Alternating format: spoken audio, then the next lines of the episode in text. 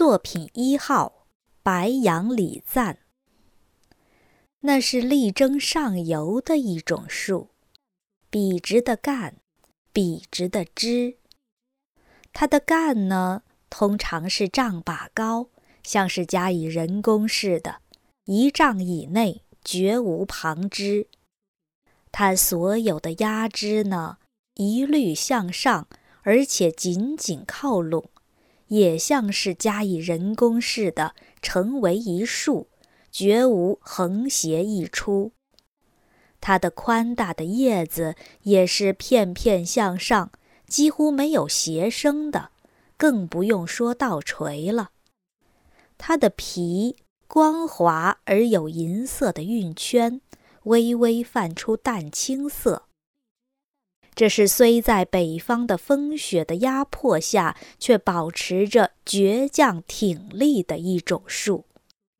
哪怕只有晚来粗细吧，它却努力向上发展，高到丈许两丈，参天耸立，不折不挠，对抗着西北风。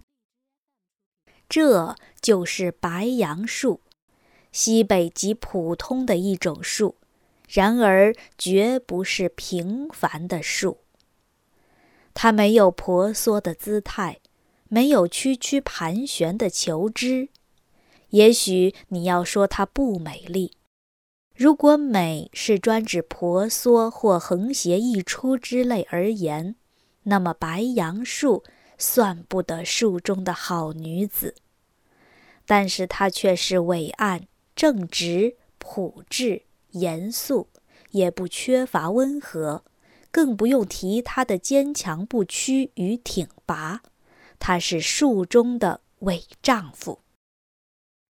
当你在积雪初融的高原上走过，看见平坦的大地上傲然挺立这么一株或一排白杨树，难道你就只觉得树只是树？难道你就不想到他的朴质、严肃、坚强不屈，至少也象征了北方的农民？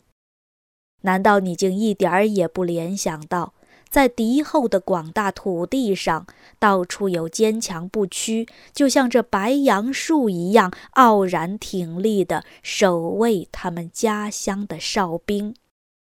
难道你又不更远一点想到，这样枝枝叶叶靠紧团结、力求上进的白杨树，宛然象征了今天在华北平原纵横绝荡、用血写出新中国历史的那种精神和意志？